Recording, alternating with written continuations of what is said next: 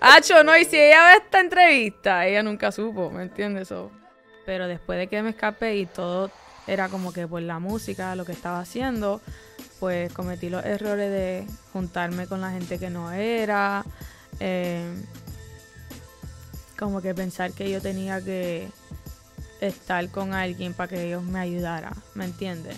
¿Cuántas veces le ocurrió? O sea, ¿cuántos hombres querían estar con Mariah obligatoriamente para grabarle música?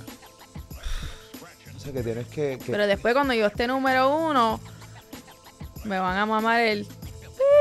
Y van a estar todos corriendo por aquí, mandando DM y llamando a, a todo el mundo para grabar conmigo. Y está cabrón, porque antes...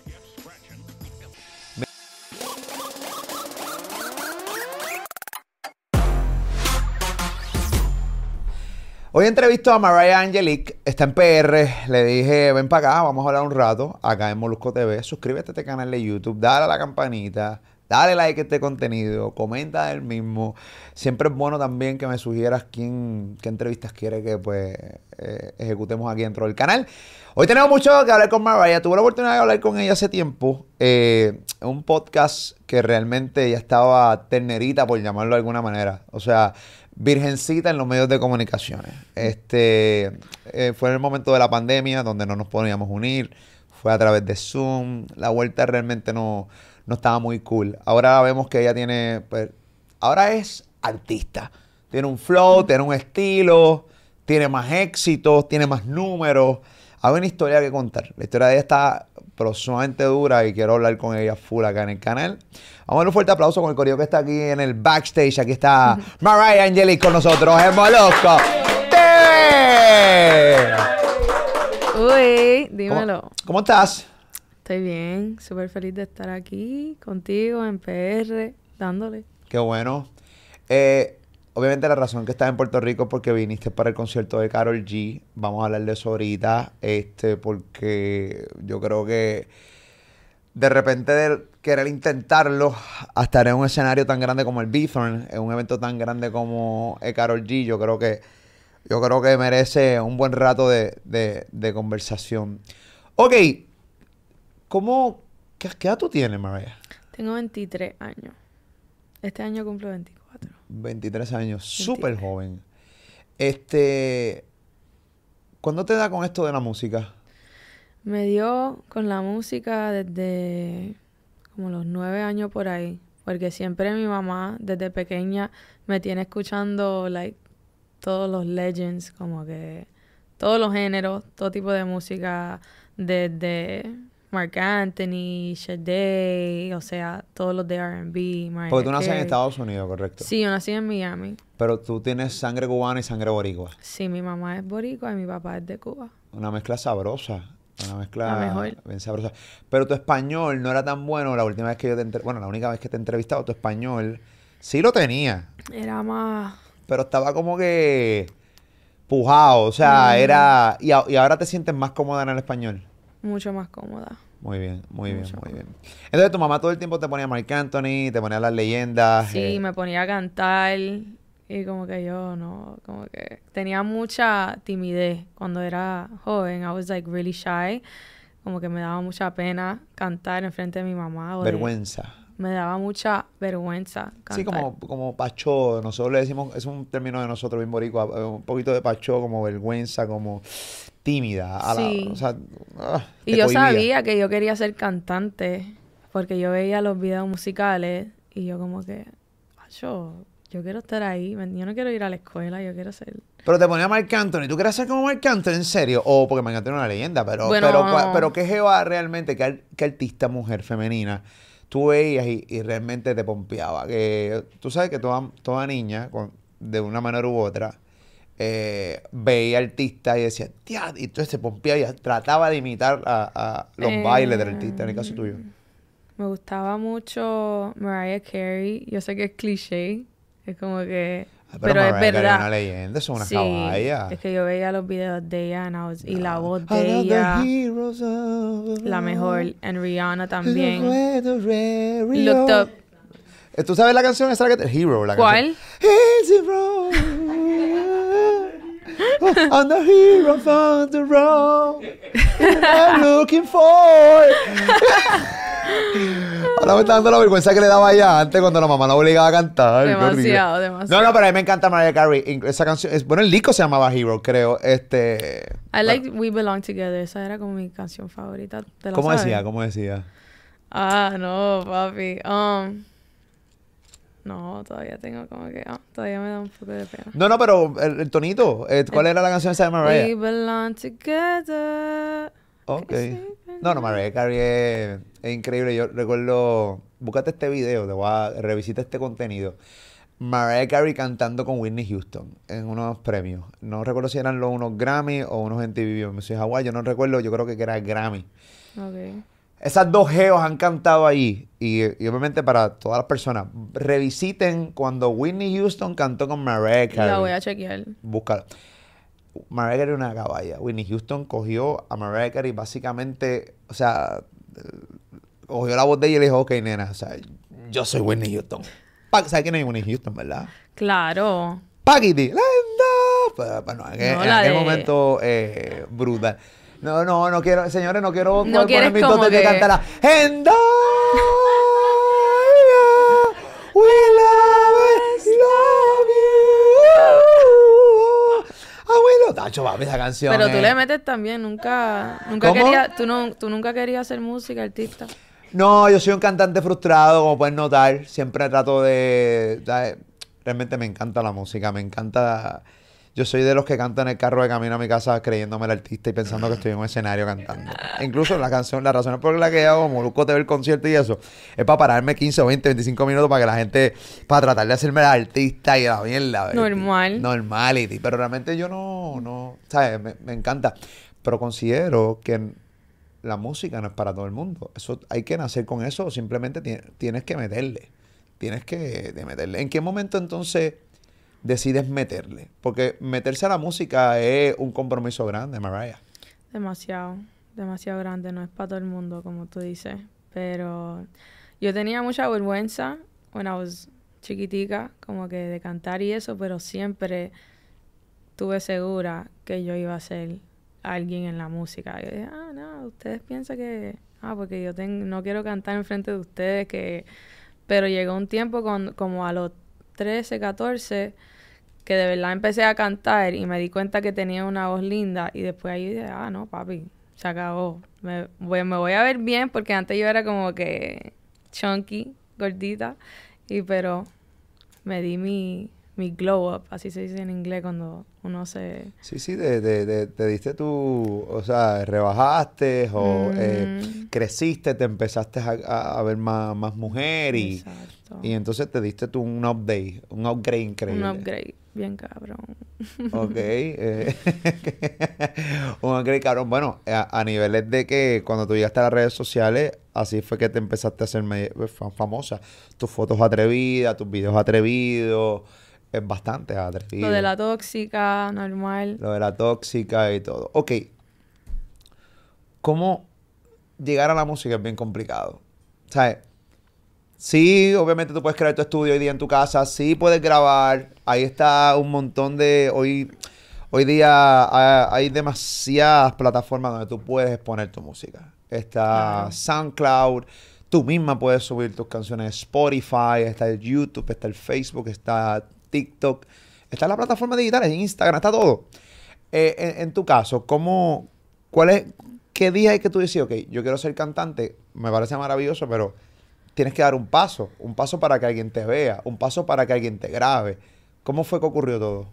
Bueno, todo empezó, en verdad, eh, cuando yo estuve en la escuela, yo escuchaba pistas type beats y yo tenía SoundCloud y ahí yo tenía un productor que se llama like Beat Plug y yo lo seguía y todos los días me escuchaba todos los beats de él y escribía canciones en la escuela. Y la primera canción que saqué fue en SoundCloud porque en la escuela había un after school program de música y yo me enteré que eso lo tenían en mi escuela y de, de una yo me registré y cuando entro a la programa había como un estudio y ahí se podía grabar canciones y grabé mi primera canción ahí y lo subí en SoundCloud. ¿Cuál era tu primera canción? No Talking se llama. Ah, inglés. Fue en inglés, sí. Claro. Porque yo, yo no pensé hacer música en español hasta que me escapé, conocí a Nelly y después como que... ¿Te dije, escapaste de dónde? me escapé de mi casa.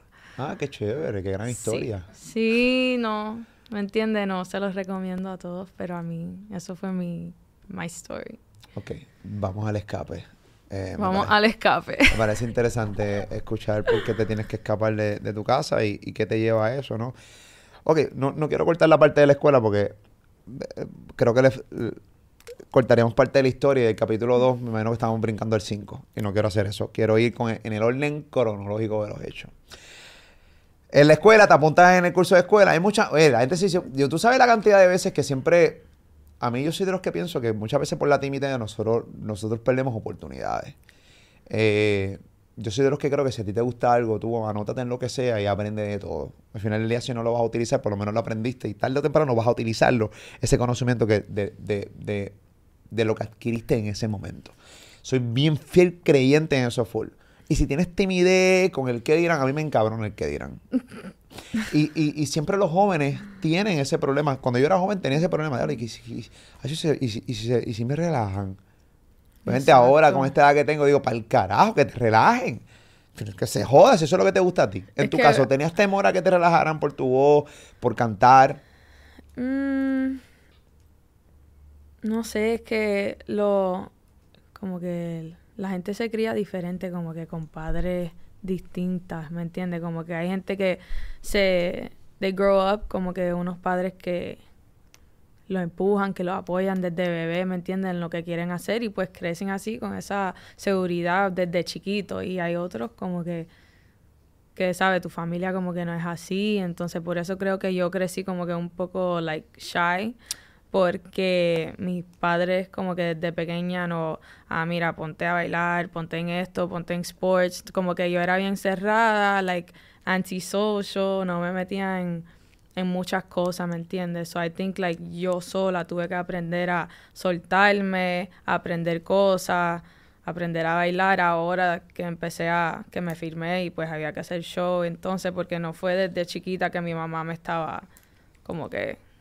empujando, you know? Eras tímida, eras tímida, este... O sea, tus papás te empujaban y tú no querías. Era al revés en este caso. Eso es lo que me estás diciendo. Que no, que mi mamá siempre me contrario. apoyó como que, ah, sí, tú puedes, hazlo, hazlo, pero como que nunca, she never like pushed me like, oh, te voy a meter en unas clases de baile, ponte en esta escuela de arte, tener como que me apoyaba, pero como que eh, ellos pensaron que era más como que una fantasía y más que como yo lo cogí en serio, como que yo sabía que iba a pasar literal y lo iba a hacer, no.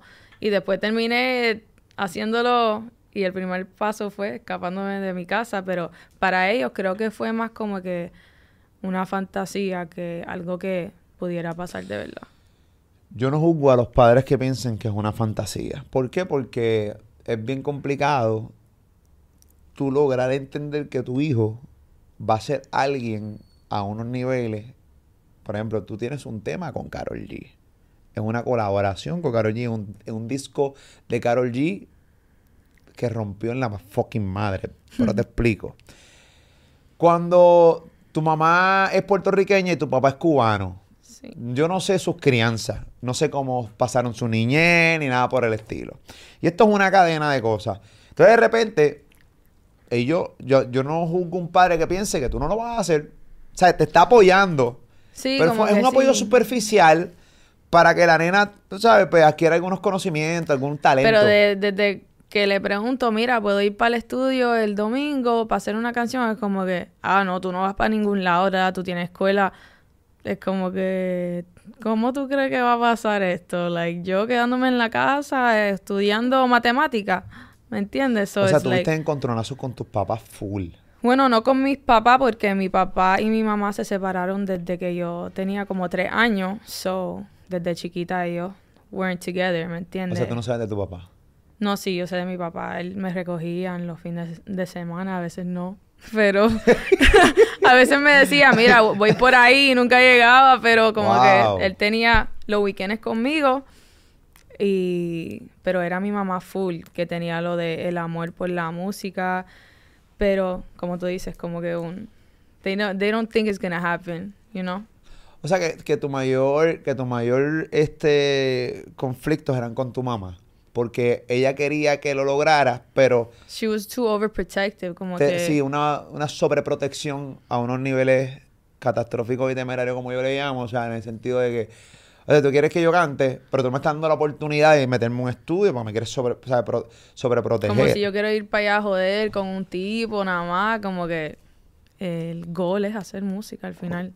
Pero yo te voy a preguntar con mucho respeto. Y, y toda la entrevista es basada en el respeto. Este, pero obviamente son dudas. Y tú me las puedes contestar ahora que tienes 23 años y seguramente te acuerdas cómo pensabas a esa edad. Tú no dejabas de ser una menor de edad. Sabemos claramente que menores de edad, las la cantidad de cosas que hacen, aunque sea ilegal. Es ilegal estar con una menor de edad. Es ilegal eh, que un hombre mayor esté con una menor de edad. Eso es ilegal. ¿Cuál era tu vuelta en esa época? O sea, eh, ¿por qué tu mamá te sobreprotegía? Tú le dabas indicio que tú podías hacer lo que sea por, por cantar. Te estoy preguntando porque de repente uno hace lo que sea por llegar a un lugar.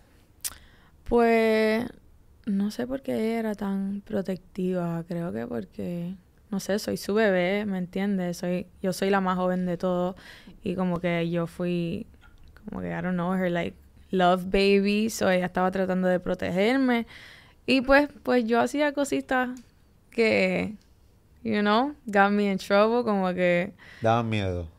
no, yo hacía yo yo hice yo cometí par de errores de chamaquita Por ejemplo. cosas que no debería contar. Y em, pues mi familia, como que después de esas cosas, me empezaron a ver como que la diablita, esto, lo otro. Y cada vez que yo quería hacer algo que tenía que ver con irme de la casa o irme para allá, por lo, lo otro, era como que, ah, no, porque tú eres candela, como que quiero, quiero estar haciendo lo que eras nada más. De las cosas que sí puedes contar, que, por, que mira, gente, yo soy papá adolescente, este, es bien complicado. Sí, Yo fui adolescente. Yo. eh, todo el mundo hizo una cabronada en algún momento de nuestras vidas, ¿no? Y, y que le daba indicio a nuestros padres a que, a que ellos desconfiaran de uno. Y ahí que viene la sobreprotección. Porque quieren protegernos porque también ellos fueron adolescentes y ellos no quieren que, que tú cometas el error que seguramente ellos cometieron. Entonces, si tú de repente le das algún indicio de algo, eras candela. ¿Desde qué edad empezaste a ser candela? papi. No, desde con que, respeto, desde pero... que era, es que yo creo que tú papi, sabes que muchos chamaquitos chiquita, van a ver esta chiquita entrevista. tenía la mente dañada, como que desde desde que desde chiquita, desde chiquita. ¿Qué edad? Como like maybe around like 12, 13 por ahí, como que teenager Wow, Sí, como que los 13 por ahí. Bueno, a los- desde los 12, 13 años ya uno empieza a, a descubrir cosas y a... Sí, y a- muchas y- cosas. Sí, yo, yo, sí, y es un tema complicado, pero es una realidad y que se tiene que hablar con mucho respeto, con mucho cuidado, pero desde los Ujú. 12 años, uno 13 años, uno está descubriendo y hablando cosas con los amigos de uno que se- regularmente Y uno no habla con observando sus cosas padres. que pasan en tu misma familia, tú, ¿me entiendes? Todo, so, sí. Ok. Yo te pregunto porque lo que estaba diciendo ahorita, hay muchos jóvenes que van a esta entrevista. Por si, mira el hecho de que está Mariah aquí sentada conmigo, con el Molu. Ah, mira, el Molu está hablando con Mariah. Eh, ella es la que hizo el maquinón con Carol G, que estuvo con Carol G en el Bithorn. Que la chica sexy en las redes sociales, pero detrás de esa chica sexy en las redes sociales, del artista, hay, hay, hay una historia. Y entonces de repente, porque lo más seguro las cosas que tú cometiste de niña, de 13 a 12 años, seguramente hoy te arrepientes de ellas, ¿entiendes? Hay algunas que sí, hay algunas que no, porque hay algunas que te llevó a donde tú estás aquí hoy, ¿entiendes? Pero hay algunas que seguramente tú no las hubieras hecho. Y seguramente por tus errores o por tu decisión en aquel momento, las jóvenes de hoy lo más seguro puedan hasta aprender y tú puedas hacer el camino a que ellas no cometan ese error. Para mí las entrevistas sí son bien importantes porque son las entrevistas que los padres le ponen a los jóvenes. Mira, esta Jeva está ahí sentada con Molusco, tiene 23 años, cometió un cojonal de errores, pero hizo unas cosas, hizo cosas muy buenas que las llevaron ahí también.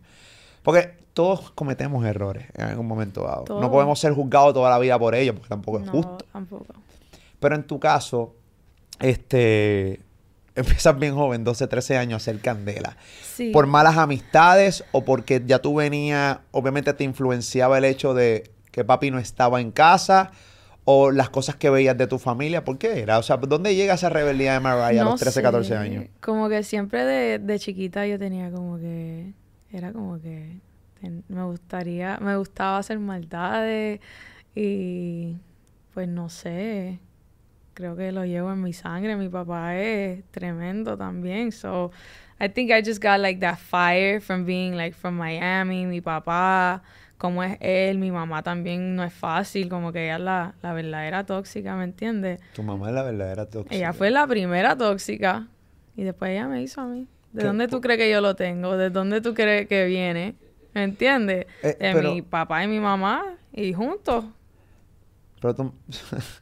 ok, eh, el término tóxica yo creo que, que la gente lo está utili- utilizando para todo. La palabra tóxica es algo bien, bien, bien, bien complicado. Ser tóxica no es nada cool.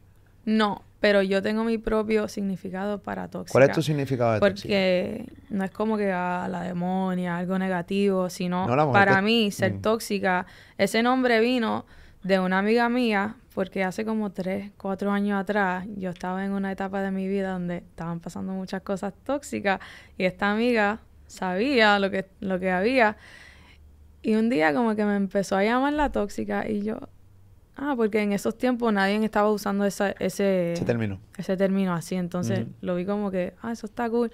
Déjame hacer un- una canción que se llama así. Y la canción nunca salió hasta poquito, pero esa canción la había grabado hace tiempo.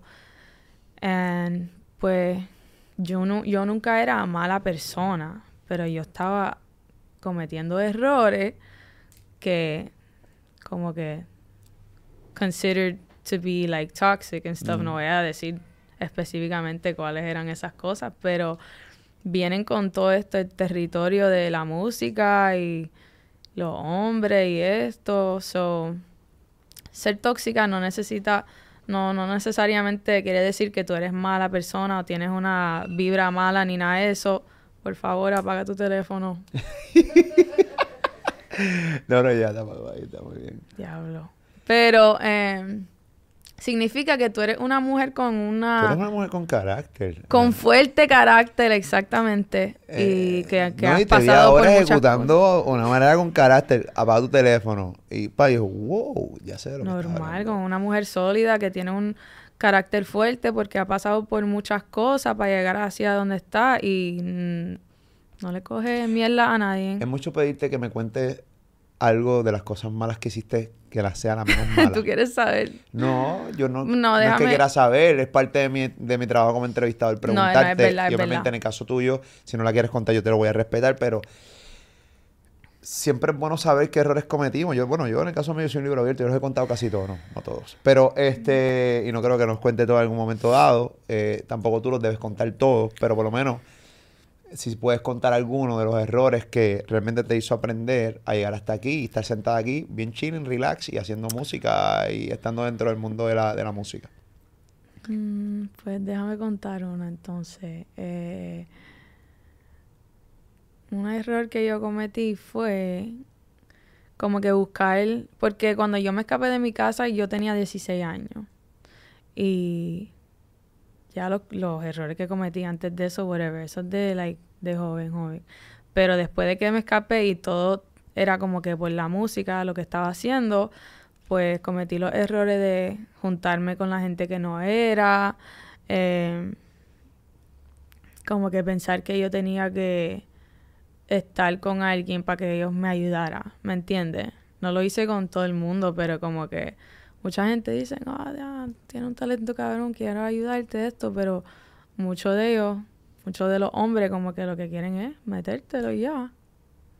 Y pues las mujeres después como que van creyendo que uno, ellos tienen como que, que entregarse o dar algo en cambio de que alguien lo ayuda, ¿me entiendes? Y así era la vuelta cuando yo me escapé de mi casa porque I was like little, ¿me entiendes? Y todo el mundo se quería aprovechar de eso.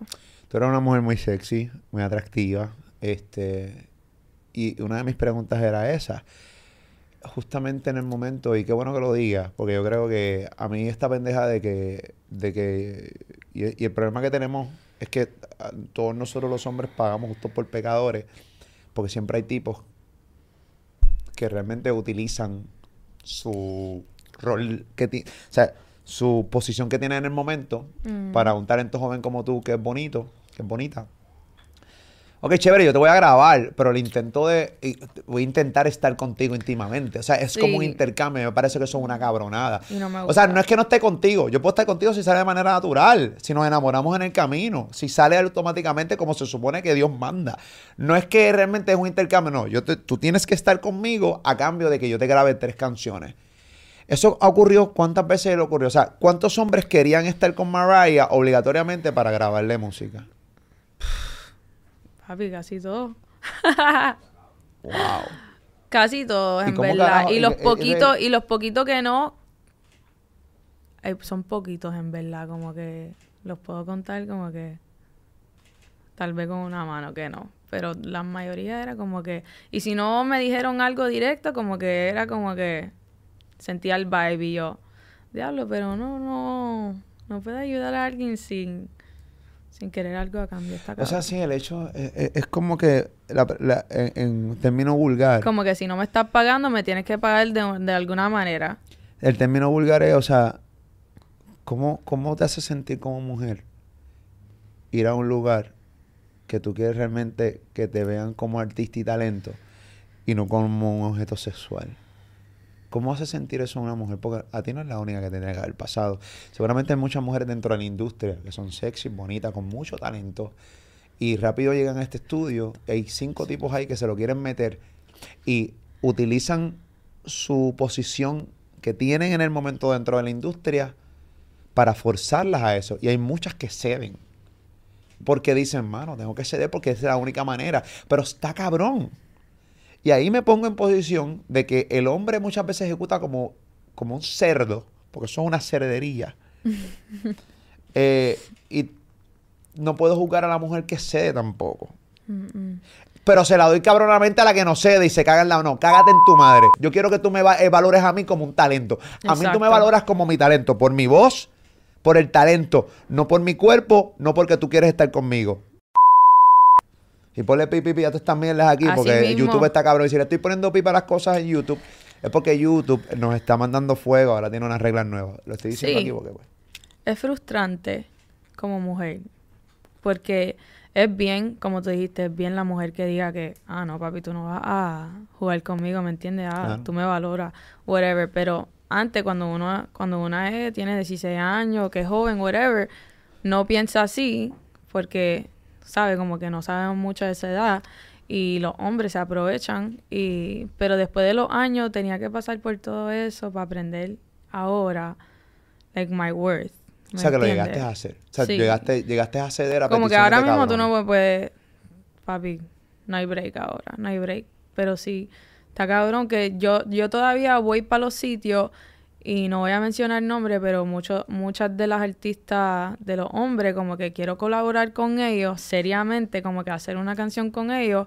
Y es como que creo que no, no, no se ha dado mucho porque como que como que si no salgo con ellos a un after party o como que jangueos con ellos y como que me hago como que like you know like flirt with them como que le- si no le coqueteo ni nada ni un emoji con un besito ni nada es como que ah se queda ahí como que sí gracias vamos a meterle y ya pero como que si quieres de verdad hacer la canción es como que si tú no estás prendida prendida como que la número uno o la más pegada tienes que como que ganártelo and I don't like that.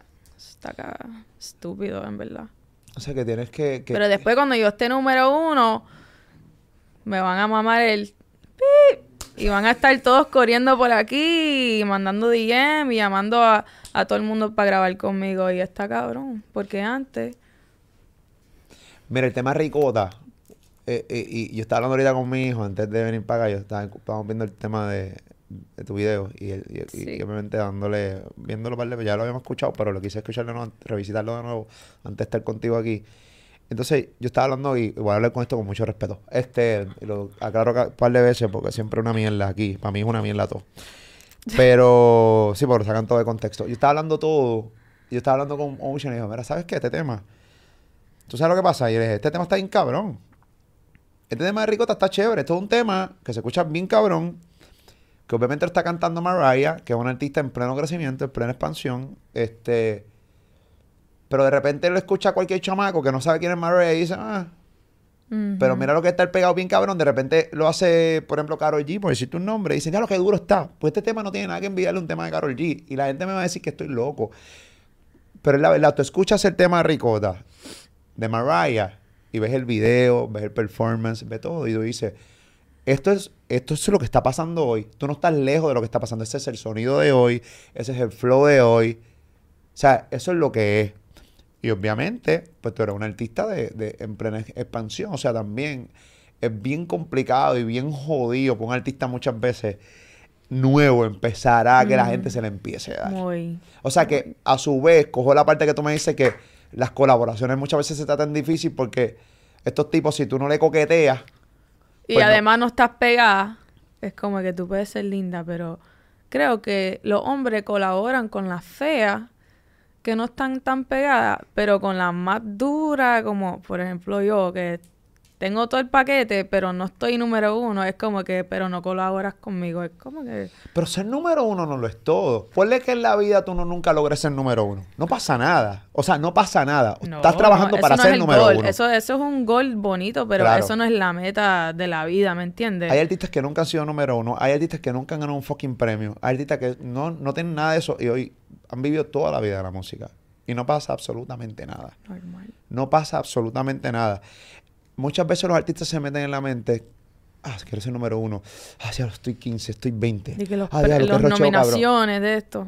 Pero espérate, vamos, vamos, siéntate. Y es específicamente dentro de la música urbana. Que toda la roncaera, que estoy eh, eh, global en los, los 50 de Spotify, que estoy, no sé, aquí en Apple Music, que estoy aquí en, en Billboard. Y, y han metido A mí eso no me como. importa nada de eso. Pues claro. Nada Lo importante es facturar, lo importante es ganar dinero y hacer lo que tú quieres hacer y que tengas un fan base. Yo creo que, por ejemplo, yo, está- yo- por ejemplo, tú tienes 1.9 millones de, de en tus redes sociales, tienes, espérate, en Spotify lo tenía por aquí, 7, millones de oyentes mensuales en Spotify. Eso no es una mierda, eso está cabrón.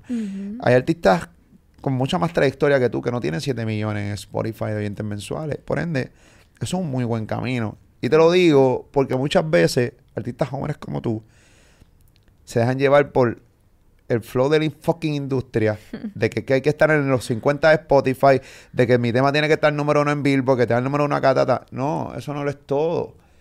Eso no lo es todo. Yo creo que yo creo que tú puedes vivir dentro de la No, música porque aunque lo nunca que logres está, eso. lo que se pone número uno a veces la canción es una mierda. Y perdón. Pero como que, como tú dices, los mejores artistas a veces no llegan a ser número uno y no se meten en el top ten, esto, lo otro. Yo tengo canciones favoritas que nunca se hicieron ni videos para esas canciones. Como que eso no lo es todo. Los números no lo es todo. Ok, tú te escapabas de tu casa. Quiero ir para atrás de nuevo. Te escapaste y conociste a Nelly. Ajá. Eh, me imagino que te ha dado muchos problemas. Eh, ¿cómo, ¿Cómo conoces a Nelly? Estamos hablando de Nelly, el alma secreta. Vamos a hablar claro. No, tú me lo desde el principio. Ahora estás un poquito más en confianza. Más en confianza, más warmed Sí, up. sí, ya estamos más. Muy bien, caliente y este y está todo Ya chévere. nos conocemos un poquito más ahora. Sí, ahora llevamos como que media hora de tu entrevista. ¿no? Tenemos media hora de, de una gran amistad. So, voy a creer, voy a creer eso. Em, No, no, pero serio. mira, yo me escapo de mi casa. No me escapo de que, ah, no te puedes ir para nin- No te puedes ir como que me escapé, sino... eh, yo, una noche cuando vivía con mi mamá, en el último lugar que viví con ella en Hollandale, que yo ya estaba en mi... Um, how do you say fourth? My fourth ¿En qué? En la cuarta año de high school. Ah, sí, en cuarto año. Y ya me sí. había cambiado de high school cuatro veces. O sea, no es que yo estuve un, toda mi vida en un lugar, en una escuela. Yo siempre estaba como que... Entonces ya dije, para la mierda de la escuela. Es como que siempre ando cambiando de, de ambiente, de áreas, de amigos, como que yo no tenía amigos, ni fui para el prom, ni nada de eso, you know. So, un día me escapé por la noche y dejé la puerta abierta para ir para el estudio, porque había ah, tenía tiempo sin ir para el estudio desde que pasó lo que pasó, whatever. Y un tipo de, de ese mismo estudio donde yo iba, que se, llamaba, que se llamaba Mix Master Studio en Miami, me dice, el dueño me dice, mira, cuando tú quieras, puedes venir para acá, on the house, tú puedes grabar. Y yo, ¿qué? On the house. So I asked my mom, yo le pregunté a mi mamá, mami, ¿puedo ir para el estudio el domingo? Porque me están ofreciendo como que horas en el estudio gratis para grabar. Y me dice, dice, sí, dale, tú puedes. Y después cuando llegó el día me dijo que no. Entonces eso me... ¿Te molestaste, claro? Me molestó bien, bien cabrón. So, yo dije, ah, bueno, no me vas a dejar ir. Pues esperé que se durmieran. y como yo dormía en el sofá, yo dormía en el sofá porque era como que un apartamento chiquito, whatever. Mm. Esas eran las circunstancias. Y pues me di cuenta que por la noche ellos nunca salen. Entonces yo dije, ay, yo puedo escaparme por la noche, ir mm. para el estudio, dejar la puerta abierta porque no tenía mi llave. No tenía mi llave, pero dejé la puerta abierta. Gracias a Dios nadie más entró porque esa era una área medio, medio crazy. O sea, vivías en un área difícil. Ya, ya. And um, fui para el estudio y cuando grabé, mi, grabé esa canción y cuando vuelvo la, la puerta está trancada.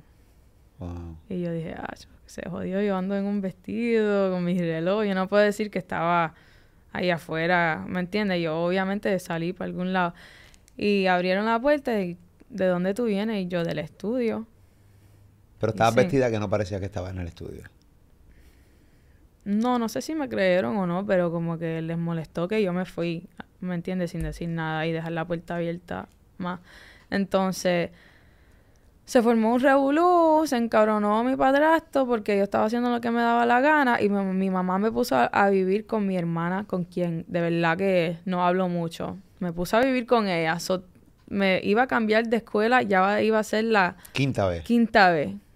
Y yo digo, ah, no, papi. So, fui donde ella y de casualidad, donde ella me puso a vivir con mi hermana, era cinco minutos de ese, ese estudio que yo quería estar.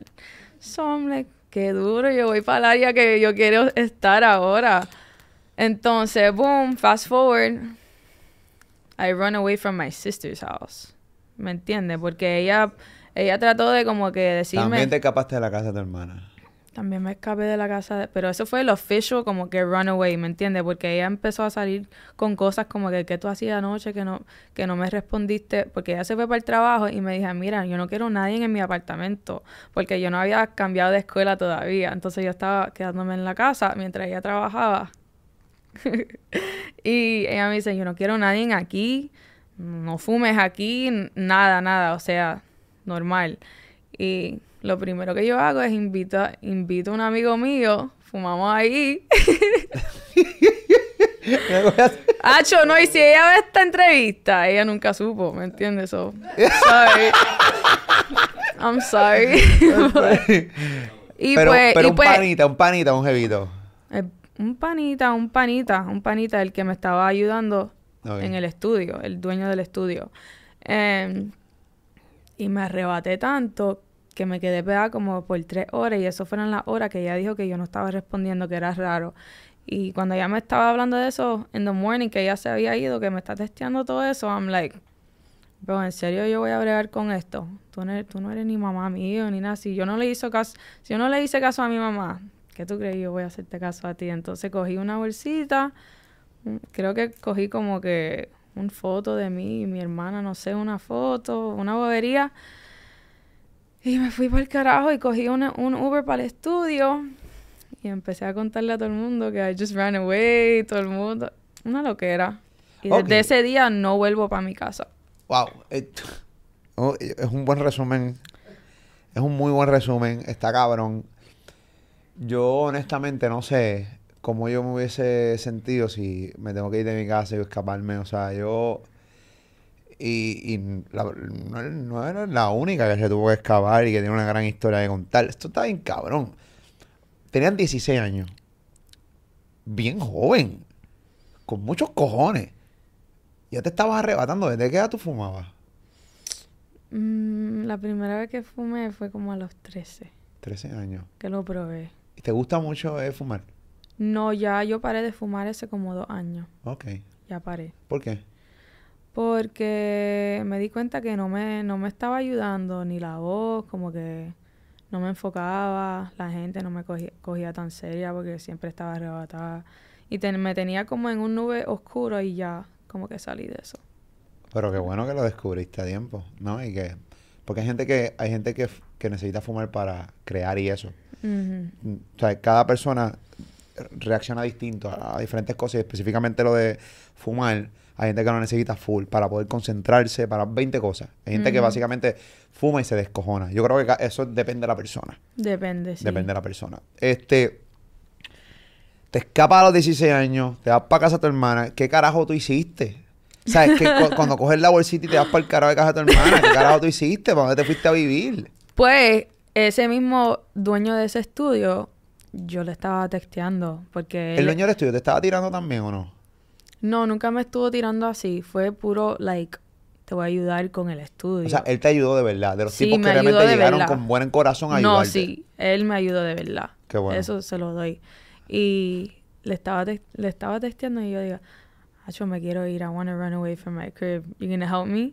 ¿Me va a ayudar? Y me dice, sí, I got you, pero ¿estás segura que quieres hacer eso? ¿Estás segura? Y yo a la misma vez estaba escribiéndole a mi mamá que yo iba a escaparme. I'm like, bro, I'm running away. Fuck this shit. Like, yo sé te- que voy a, yo que- sé que voy a ser grande en la música, I'm running away, porque no era que yo me estaba yendo de mi casa pues rebelde nada más, era porque yo no quería que las personas alrededor mía me detenieran de lograr lo que yo quería lograr y si no lo lograra a esa edad, ¿cuándo carajo lo iba a lograr? O sea, era una limitación tu familia en ese yes, momento. like I, would, I didn't want nobody to hold me back Claro. anymore. And if it meant like having to run away, para el carajo me fui. Sí, no te entiendo, claro, te tienes que saber, sí, eh, eh, no, o sea, no te ayudaban, ni tan siquiera te daban horas de estudio, ok, te vas a ir a las 6, te quiero aquí a las 10. O sea, Y- no te, van a- no te ponían nada, simplemente no vas ahí, te estaban cerrando la llave completa. Y pues para responder tu, tu Pregunta. pregunta. ahora es cómo conociste a Nelly, pues después de haber escapado,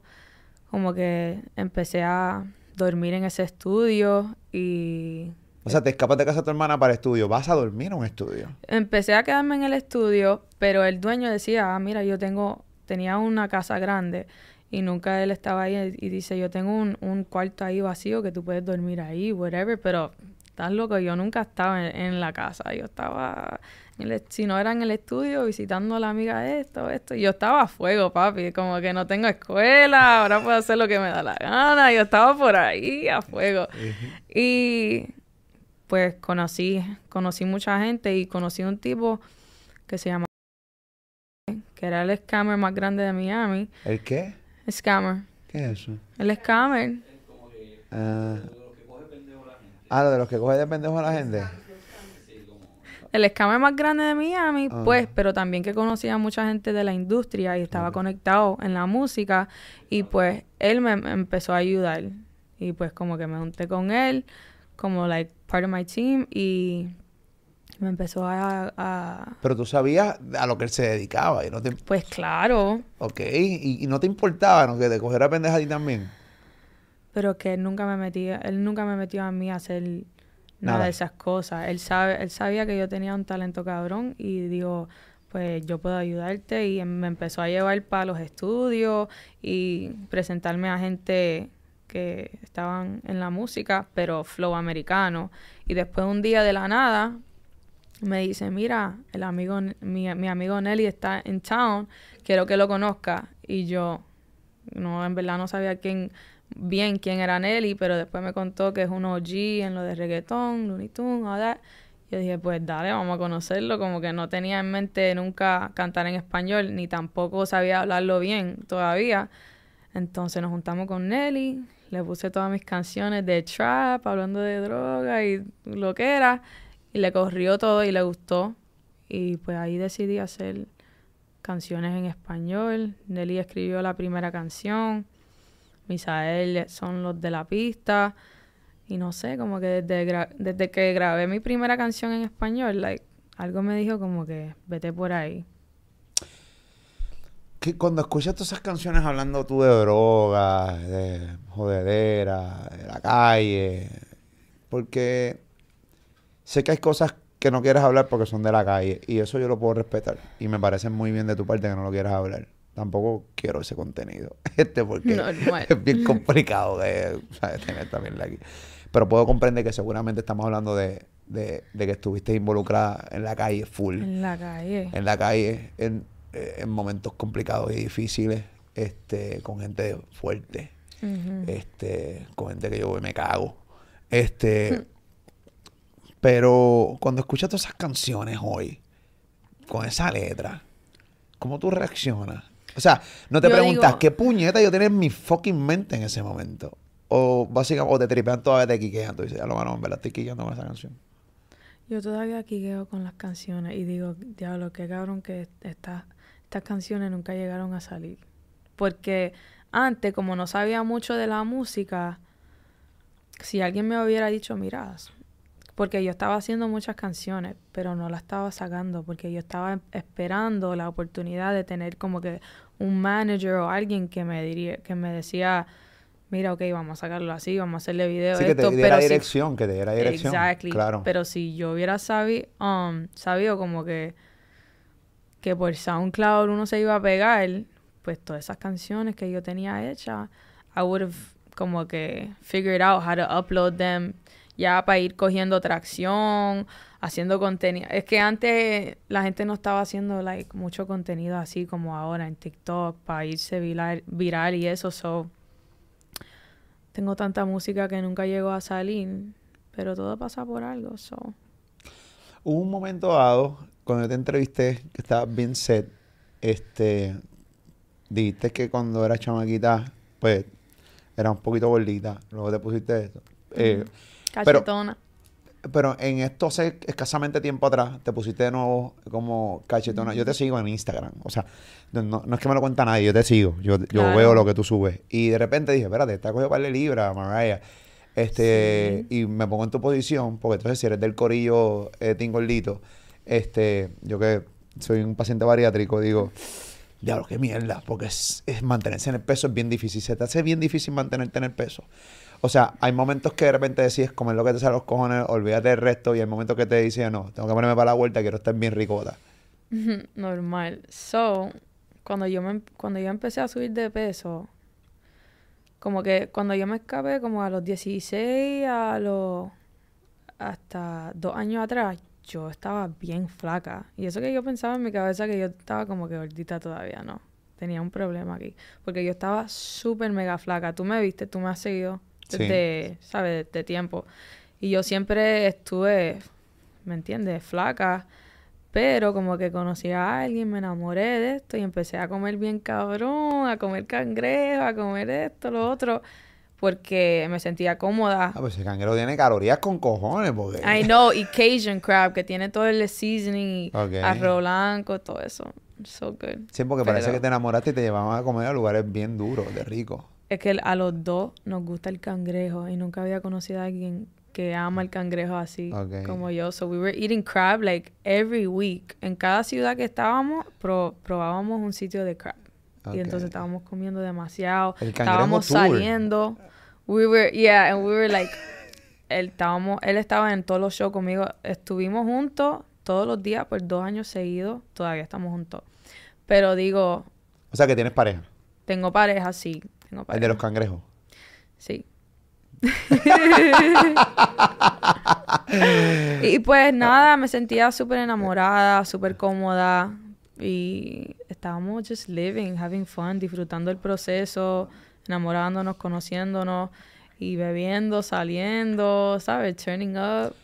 pues entonces va a acorde porque hace como, yo te sigo hace tiempo, por ende, te sigo desde que te entrevisté la primera vez, hace como tres años. Entonces, de repente, yo pude notar que hubo un desenfoque cabrón tuyo en un momento dado y tú lo notas en los posts y en los stories. Yo lo puedo notar sin que tú me lo digas. Esto está el garete. Está el garete, pam, pam, pam. Chacho, aquí, aquí no hay dirección. En un momento dado yo vi que no había dirección en ti. Que estabas ahí tirando por tirar y toda la cosa. De repente empecé a notar que empezaba a subir menos contenido, pero más efectivo. Contenido más efectivo y empecé, vi de nuevo que empezaste en el gimnasio. Sí, que no subías y cosas esta relación fue parte de el enfoque tan cabrón que tengo ahora y tú ves la calidad de videos que pongo y como que como yo edito las fotos ahora como que mi pareja como que me motivó y me enseñó a vivir porque yo por mucho tiempo estaba enfocada como que solamente en la carrera, en la música, en like, ¿me entiendes? Y nunca como que viví mi vida y me lo disfruté porque siempre estuve con alguien que, ¿sabes? Como que nunca tenía amor de verdad y como que este tipo me ama de verdad y sí me desenfoqué, que no es bueno, pero yo necesitaba coger ese tiempo para como que empezar a amarme de verdad. ¿Me entiendes? 100%. Y 100%. conocerme y subir de peso, whatever, y have fun and fall in love, porque yo nunca tuve eso. ¿Me entiendes? Si tú no sabes lo que es vivir de una manera u otra, tú solamente vivías de una sola manera. En una manera oscura, vivías en un lugar complicado, un lugar seguramente donde Arrebatado todo el tiempo. arrebata todo el tiempo, peleas conflictivas con tu mamá, dices que tu mamá también era tóxica, no te criaste con tu papá. Lo dices de una manera cool, yo sé cómo me lo dijiste, Yeah. yo sé, no, Sí, no, tú sabes no sé, yo, yo yeah. sé, pero, pero sí, había conflicto con tu mamá. Tú no vivías con tu papá. Decías que tu papá a veces decía que te iba a buscar y te dejaba arrollar. De cierta manera, en su tu corazón, tú lo dices y te reíste en ese momento, pero en el momento es duro que tu papá te diga que te va a buscar tú de niña y el pana no llegue. Eso está cabrón. Me, me acuerda a- a- al capítulo de, de Fresh Prince, cuando Will Smith este, presentan a su papá, que el papá iba a llevárselo para salir y se le presentó un trabajo y dijo que no podía llevárselo después de años sin verlo.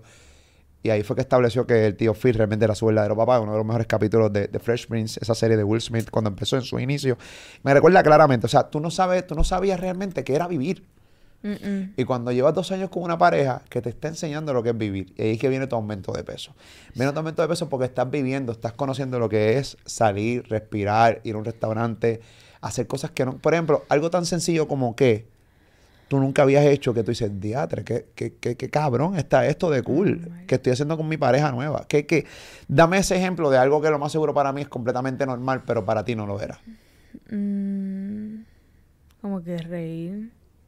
Reírme porque yo como que por Tú no mucho tiempo era como que muy seria y como que Reí, mira qué sencillez, caballo. reír, reírme, de verdad, como que reírme, de verdad, como que Wow. disfrutar algo de verdad, you feel me, like be myself, you feel me. No sé cómo explicarlo, yo no sé explicar las cosas bien, pero como que tú sabes. Y tampoco yo estaba desenfocada de que me metí con un tipo normal y ya. Es que el tipo también es productor y mientras estaba aprendiendo a amar y todo esto y disfrutarme la vida y vivir, también estaba elevando mi sonido porque él es productor y um, él masteriza, mezcla y bien cabrón. So, él también estaba tratando de mezclar y masterizar mis canciones, pero como que no querían aceptarlo porque como yo estaba tan desenfocada por esto, como que no querían aceptar que a la misma vez él me estaba ayudando en la música. It was just like a lot to take in, pero también I wasn't just like um focusing on my personal life, but at the same time me estaba ayudando con mi música bien cabrón y por eso mis videos y mi calidad y mi creatividad está en otro nivel y mi música está en otro nivel también por él. So it's like tú nunca encuentras a alguien así que, Sí, no, porque acabas que de, lo es todo para ti, you feel pues, me? pues acabas de encontrar en tu vida no tan solo una persona con quien compartirla y que te, te haga reír y que puedas vivir cosas cabronas de cool, no tan solo en, la, en meter mano, en tener sexo, sino fuera de la cama. Que por fin encontraste una persona que no tan solo es cama nada más y vamos a meter mano para ir para el estudio. Es que ahora tienen algo en común, que es la música, pero fuera de la música también puedes vivir. Y, y eso tú no lo tenías. Tú siempre tenías No. seguramente al lado un tipo que lo que quería era meter mano contigo y para el carajo. Y seguramente te pasabas peleando con él bien cabrón. Eh, de repente te reconciliabas una vez, metían mano, volvían a pelear y entonces de repente el tipo se desaparecía y entonces tú no tenías una, una, una- o sea, no, no había ningún tipo de, de mano, de, de una relación estable, no había estabilidad en ti. No había, para nada, para nada. O sea, tú me acabas de decir que algo tan sencillo como reír es lo más que te estás disfrutando hoy. Eso está bien cabrón. Bien cabrón. Bien cabrón. Y no es como que creo que la gente como que mi equipo y gente de la industria no acepta mi relación hasta hoy en día porque no es un latino, ¿me entiendes? Porque ellos no entienden todavía que yo nací en Miami y que mi primer idioma es el inglés. Yo tengo un swag y tengo un flow por eso, ¿me entiendes? Porque también soy americana. Tú eres estadounidense y punto. Por eso, y encontré un tipo que es como que el tipo es um, negro y filipino, o sea, es como que un- una mezcla rara que no sé dónde carajo y cómo carajo lo encontré, pero o sea que vive encontré. lejos ese pana. No, él vive en Los Ángeles. No, no, no, no, no me entendiste. ¿Cómo así? ¿Cómo así? que vive lejos, vive lejos. Vive lejos ya. que vive lejos en el sentido de que es negro filipino. ¿Tú sabes lo que dicen de los negros o no? O simplemente en la parte de los latinos. Ya te caché, ya, ya, ya te caché. O sea que el tipo vive lejos, filipino, productor. De todo. El tipo lo es todo, en serio. Es, es todo Pero- un gran paquete. Sí, un gran paquete como yo. Eso juntos. Ok. una fórmula letal que no todos lo, es- lo, lo pueden soportar, pero es la realidad. Ok. Y La Mariah, amas a, o sea, todo lo que tú has vivido desde tu adolescencia y tu niñez es lo que te ha ayudado a ser la que eres hoy. Ya no fumas, estás más estable, estás viviendo, estás eh, más enfocada en tu trabajo y se nota, pero, pero, te lo puedo decir yo, se nota. Pero full, no poquito, se nota mucho. Entonces podemos decir que la Mariah de hoy realmente la prefieres mil veces más que la Mariah de hace cuando tenías 16 años y te escapaste y que había una inestabilidad increíble. O sea, cuando piensas en esa Mariah de antes, ¿cómo, qué, qué- qué piensas? O sea, dices, diablo, la Mariah de antes arrebata todo el tiempo, peleando todo el tiempo, durmiendo en un estudio, escapándome, ta, ta, ta, y ahora estoy estable, estoy viviendo, estoy pasándomela tan cabrón. esa Mariah de antes no se ha ido completamente tampoco porque yo Uy, todavía nervios. tengo... Yo, ¿Qué? Qué nervioso. Yo soy... Yo no soy la misma persona porque he madurado y, ¿sabes? Como que he aprendido muchas cosas de los errores, de esto, pero como que ese drive que me llevó a escaparme de mi casa y hacer esto y lo otro todavía lo tengo dentro de mí. Eso no es como que soy una persona completamente diferente. Lo que ahora sé, lo que quiero, lo que debo hacer, no hacer. Y soy una mujer, soy una ricota. Ricota. El tema está duro. El video está cabrón. Es verdad, you. está chévere, está nice. Este, tienen que buscarlo, visítenlo en YouTube. Aquí en YouTube, el video de, de, no, de, de Mariah. Estuviste en el concierto. Quiero ir, quiero visitar la parte de Carol G.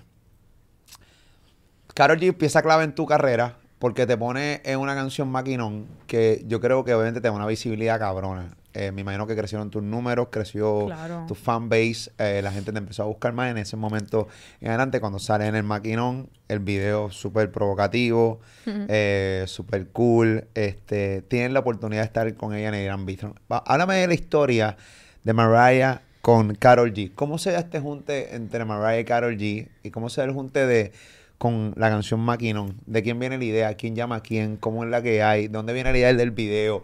Eh, ¿Quién fue la idea de que se ve que, que vamos a provocar el beso? ¿Qué es la que hay? Cuéntame, Mariah. ¿Qué es la que hay? Ok, so, yo siempre supe de Karol G porque estamos firmados en la misma disquera que Universal Music Latino y cuando yo empecé, que firmé a los 18, ella era como que una de las mujeres que ya estaban creciendo mucho en, en el género. So I always looked up to her, siempre la admiré, siempre quise colaborar con ella. Lo que era cuestión de tiempo, meterle hasta que, ¿me entiendes?, se diera. Y la vi en el estudio en Hit Factory un día en Miami y pues ya me habían contado que ella quería colaborar conmigo, like mi equipo me contó porque ella no sé si fue que ellos contactaron whatever, pero supe que ella que- quería hacer una canción conmigo y después la vi en el estudio un día y como que otra vez decimos como que dale, vamos a hacer vamos a hacer una canción esto lo otro y después um, Mi equipo, mi equipo me dijo un día, mira, Carol nos llamó y dice que ella te quiere en su álbum y vas a ser la única mujer en su álbum. Da y yo. ¿qué? Pues dale, vamos a darle. Da claro. carajo. Y, ahí pensaste, en el momento que te escapaste, puñeta, funciona. Valió la pena, valió la pena, les dije. Mami, valió la pena, mami. Valió la pena. Claro que porque valió la pena. desde siempre como que escuchaba la música de Anuel y dije, mira, un día voy a colaborar con él. Ustedes van a ver, voy a colaborar con él. Y boom, pasó. Y lo mismo con Carol, como que él siempre tenía admiración por él y respeto.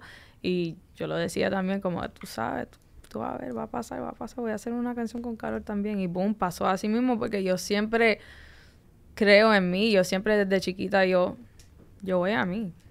Nice. Entonces te llama, eh, que Carola llamó, que quiere una canción contigo. Ya. Ok, este, de la, la canción ya ellos la tenían y te la ofrecen a ti o tú, o la canción viene de parte tuya, ¿cómo, cómo establecen cuál es la canción que van a utilizar? Obviamente me imagino que viene de parte del grupo de ella. So, lo que, como sucedió esa canción fue que yo tenía unas sesiones con Mora y porque quería más palos y me dijeron que Mora era uno de los más duros escribiendo. So Mora hicimos- escribe cabrón. él es uno de los más duros, for sure. Entonces hicimos la sesión y en esa primera sesión creamos el maquinón y él escribió el maquinón. Pero yo le dije como que el concepto, mira, quiero, quiero que hablas como que, como tú sabes que yo me escapé de los 16, el joseo, fronteo, y ya con eso él escribió la canción entera, lo grabé y me gustó bien cabrón la canción, pero nunca me hubiera imaginado que Carol ese día me enteré después que en una entrevista que tú tenías con Mora, yo me enteré que ese mismo día él se juntó con Carol y ella escuchó la canción y le gustó y la quería para ella, entonces la quería para el álbum y así fue que, que pasó. Wow. Y la canción fue un palo cabrón. Fue un palo y yo siempre agradecida con Carol por darme esa mano y esa oportunidad en mi carrera al momento porque de verdad que cambió mi vida.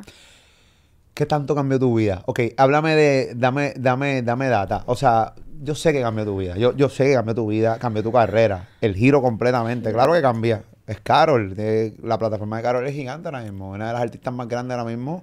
Eh, latina. eh, full. Carol, no hay duda de eso. ¿Qué tanto cambió? todo cambió, como que, o sea, todo cambió, todo cambió. Los números cambiaron. Los todo. números subieron, los seguidores subieron bien cabrón, o sea, vino más gente, más apoyo de la gente, más, ¿me entiendes? Mi equipo estaba orgullosa de mí, ¿me entiendes? Todo, todo cambió. Qué brutal. Ok, cuando van a grabar el video, es un video que trajo mucho, este, no conflicto, no, la palabra no es conflicto, el video llamó bastante la atención. ¿Por qué? Porque el video era un video sexy, un video, pero donde se veía eh, Carol y Mariah casi dándose, o sea, como con un, tú sabes, coque- coqueteando entre ellas, entre ellas. Ajá. Este, ¿de quién es la idea del concepto del video? ¿Quién fue quien dijo, mira, aquí tienen que coquetear, aquí se tienen que dar un beso? Carol G verdad. confesó en mi entrevista, Carol G confesó en entrevista cuando yo la entrevisté que hay partes que se editaron. Eh, ¿Qué se editó del video? Eh, que se editó, en verdad, en verdad, no me recuerdo mucho de ese momento, pero creo que se editó como que algo. Ok, ok. ¿Se llegaron a besar de verdad? No me recuerdo, creo que sí. Mire, Mariah. No, me te a- no, en serio no me recuerdo mucho. ¿Cómo se te volvieron besos con Carol G? No sé, puede ser, puede ser, puede ser que nos habíamos besado, no sé. Por eso la- el video quedó así, para que ustedes se quedan con las ganas de pensar si pasó o no pasó.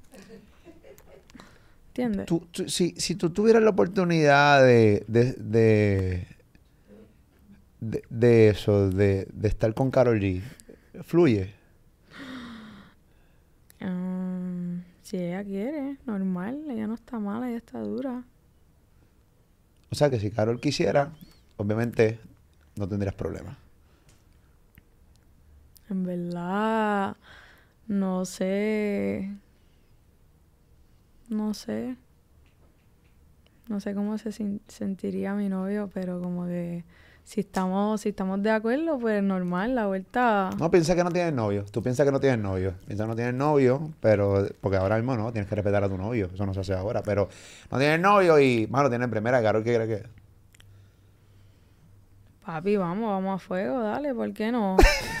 Mejor con Carol que con una charra por ahí que no, que no es nadie, ¿me claro, entiendes? O sea, estamos hablando de la más Vamos, contesta la pregunta ya, coño. Claro que sí. normal. Normality, claro. Ah, esa es la que hay. Mira, eh, dentro de las cosas que tengo, tengo eh, que estuviste también recientemente en un festival, en, en- estuviste en Brasil en un festival. eh, ¿Cómo se llama el festival? GRLS. Girls, Girls Festival Girls. en Brasil. Me fue súper bien. Te fue súper cabrón, ¿verdad que sí? Súper. Todos los brasileños estaban cantando mi canción. Y eso que Eso yo es fue bien un, pompioso estar en Brasil en casa del carajo que no hablan español cantando tus canciones. Eso debe ser bien pompioso. bien duro. No me esperaba ta- tanto amor de ellos, en verdad. Y estaban cantando todas mis canciones. Hasta la que... Normal. Todas, todas, todas. O sea... Y yo fui, fui una de las únicas artistas latinas ahí que hablaba español. So, se sintió Brutal. brutal. Entonces, del de este evento pasamos al evento de Carol G. Estuviste en el estadio Gran Bithorn Ujú. en la noche del sábado, en la segunda noche de Carol G. Yes. Eh, cuando saliste, ok, ¿estabas nerviosa? Estaba súper nerviosa.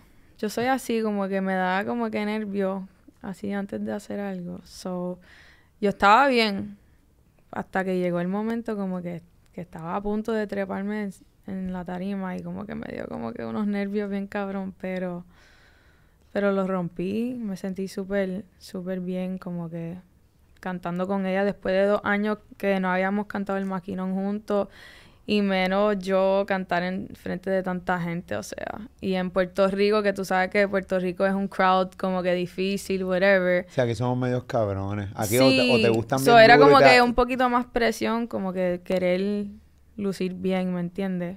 Especialmente en PR, eso ¿Te sentiste querida en Puerto Rico el sábado? sí, de verdad bueno. que sí. Qué bueno, me alegro por ti.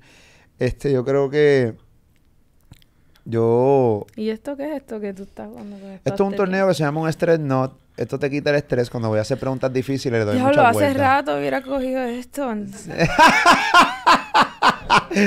quítale, sí, hace rato, mira, quítale. ta- Eso sí, te quita el estrés, la I like ansiedad. that. Stress Not. Ok, y tú estás estresado porque te veo desde el principio con eso. Bueno, no, para eso somos auspiciadores. Ellos Estoy sudada pautan. con esta luz, tampoco ayuda. Eh, ellos pautan y toda la vuelta y además, pero nada, que realmente funciona. Eh, funciona y mucha gente me está diciendo que no lo consiguen muchas veces en... en ¿Y dónde los consigues? En Walmart, pero si no, en stressnot.com. Stressnot.com, tú entras ahí, lo puedes mandar a buscar y te llega a tu casa. En cualquier parte de Estados Unidos, eh, de Puerto Rico, ¿En serio? sí, Stressnot. Eh, me Ya. quita la ansiedad bien brutal. Y de repente yo que yo tengo una IDD, cabrón.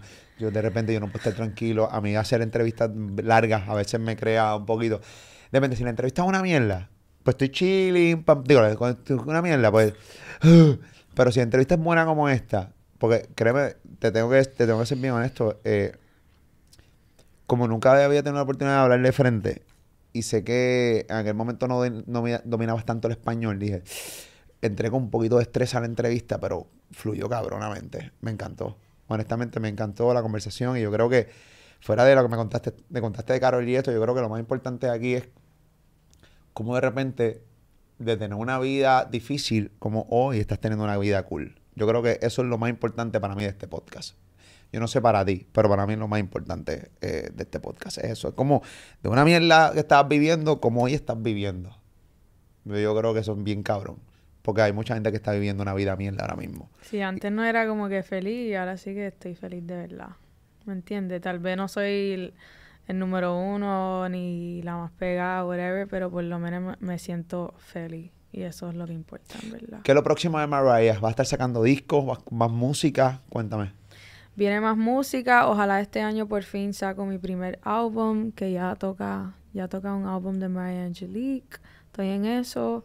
Em, muchos conciertos. Estoy haciendo mi tour de US este año, como por septiembre por ahí.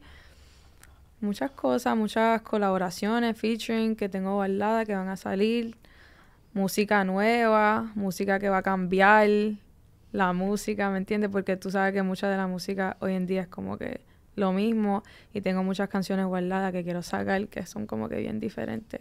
So, pendiente. Romper la madre. Estamos aquí siempre a la orden. Thank you. Gracias por este rato. Gracias por la Gracias. honestidad. Espero que te hayas sentido cómoda. Un poquito.